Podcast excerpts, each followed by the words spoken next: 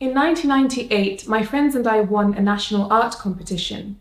The prize was a week in Disneyland Paris with hundreds of other children from across the world as delegates to UNESCO's International Children's Summit. Now, this was no ordinary trip to Disneyland. Between running riot in the park and making friends, we workshopped the future of this planet. How could we overcome the problems of pollution and their threats to human and environmental health? How could we guarantee universal human rights of equality, justice, and dignity? Towards the end of the summit, we created a 20 year time capsule with each country planting a vision of the future they hoped for. But as I look around today, it's clear to me that those visions have not come true yet. We're confronted by the same crises made infinitely worse through decades of geopolitical inaction. We now face global existential risks as a result of the climate emergency, with the world's least resourced and most disenfranchised made more vulnerable despite having contributed least to the problem. That trip to Disneyland taught me that art and design have the power to imagine other possible futures. The question is, how do we actually build them? Today, I lead a design agency called Faber Futures, and my team and I design at the intersection of biology, technology, and society. Through research and development, collaborations, partnerships, and other strategies, we model a future in which both people and planet can thrive, and where the role that biotechnology plays is shaped through plural visions. Our design work prototypes the future, We've developed toxin free, water efficient textile dye processes with pigment producing bacteria, pioneering new ways of thinking about circular design for the textile and fashion industries.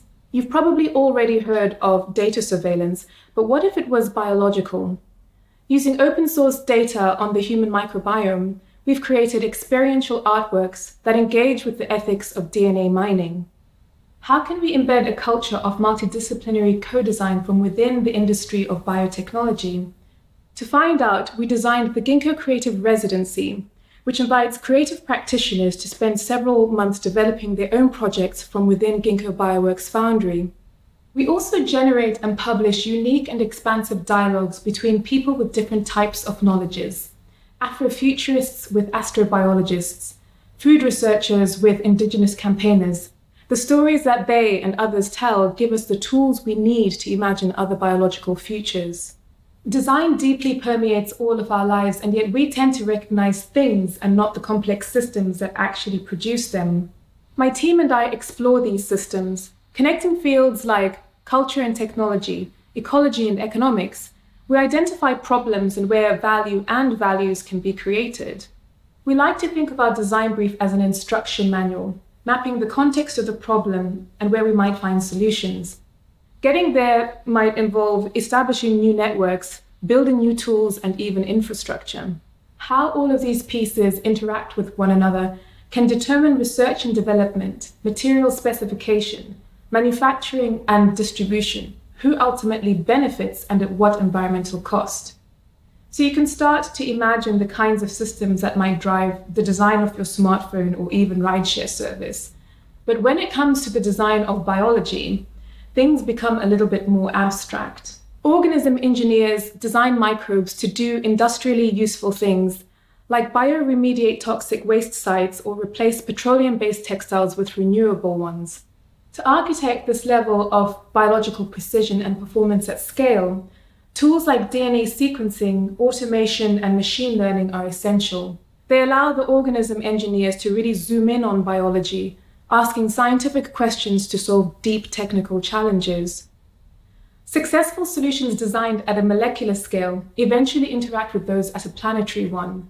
But if all of the research and development focuses on the technical question alone, then what do we risk by excluding the broader context? We've all spent over a year now living at an unprecedented intersection between biology, technology, and society. We've witnessed with the rapid development of the COVID 19 vaccine that although technofixes offer us a critical remedy, they don't always provide a panacea. And that's because the real world is a complex social and economic one where dominant systems determine the distribution of benefits it will be another two years before hundreds of millions across the world receive their emergency vaccines, which in a globalized world risks undermining its efficacy on all our communities. Scientific endeavors have long been considered separate to real world contexts, an idea that places profound limitations on the promises of biotechnology. By missing the full scope of design, we may think we're solving problems and realize later that actually not much has changed. And a similar logic is emerging in biotechnology for consumer goods and industry.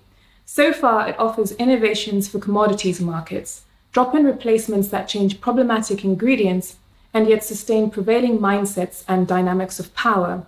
Again, technically sound solutions that unwittingly reinforce social and ecological inequities.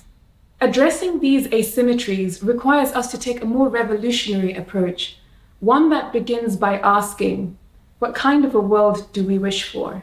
So, what if we could do both? What if we could design at the molecular scale with the real world in mind? A more integrated approach to designing with biology requires us to ask more nuanced questions. Not what will people buy, but what if we put communities rather than commodities first? Could distributed biotechnology enable people to find local solutions to local problems? Can we move beyond a biotechnology that creates monocultures to one, like nature itself, embraces a multiplicity of adaptations?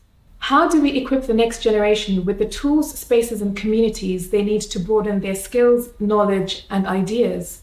An incredible amount of work that begins to address these questions is already underway. The Open Bioeconomy Lab, which has nodes in the UK, Ghana, and Cameroon, designs open source research tools to expand geographies of innovation into resource constrained contexts.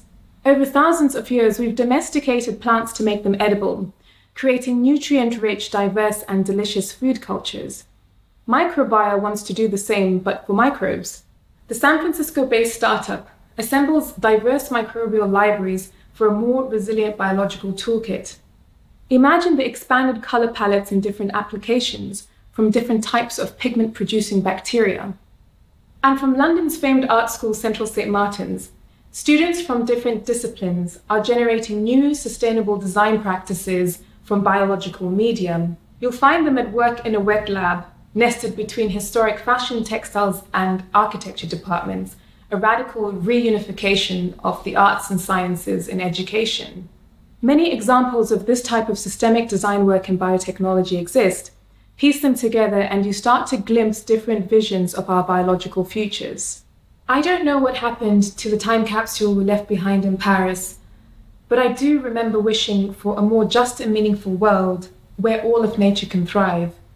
In their own significant ways, technology and design have played their role in denying us this, but it's in our power to change that. Fundamentally, this means recognizing that the design of, with, and from biology is designing systems and not stuff, and that with a truly ambitious design proposition, one that's based on values that center flourishing, caretaking, and equity, we have the opportunity to build truly transformative systems. Systems that open up holistic measures of value and impact, and how we think about scaling innovation and doing business for the futures we now need.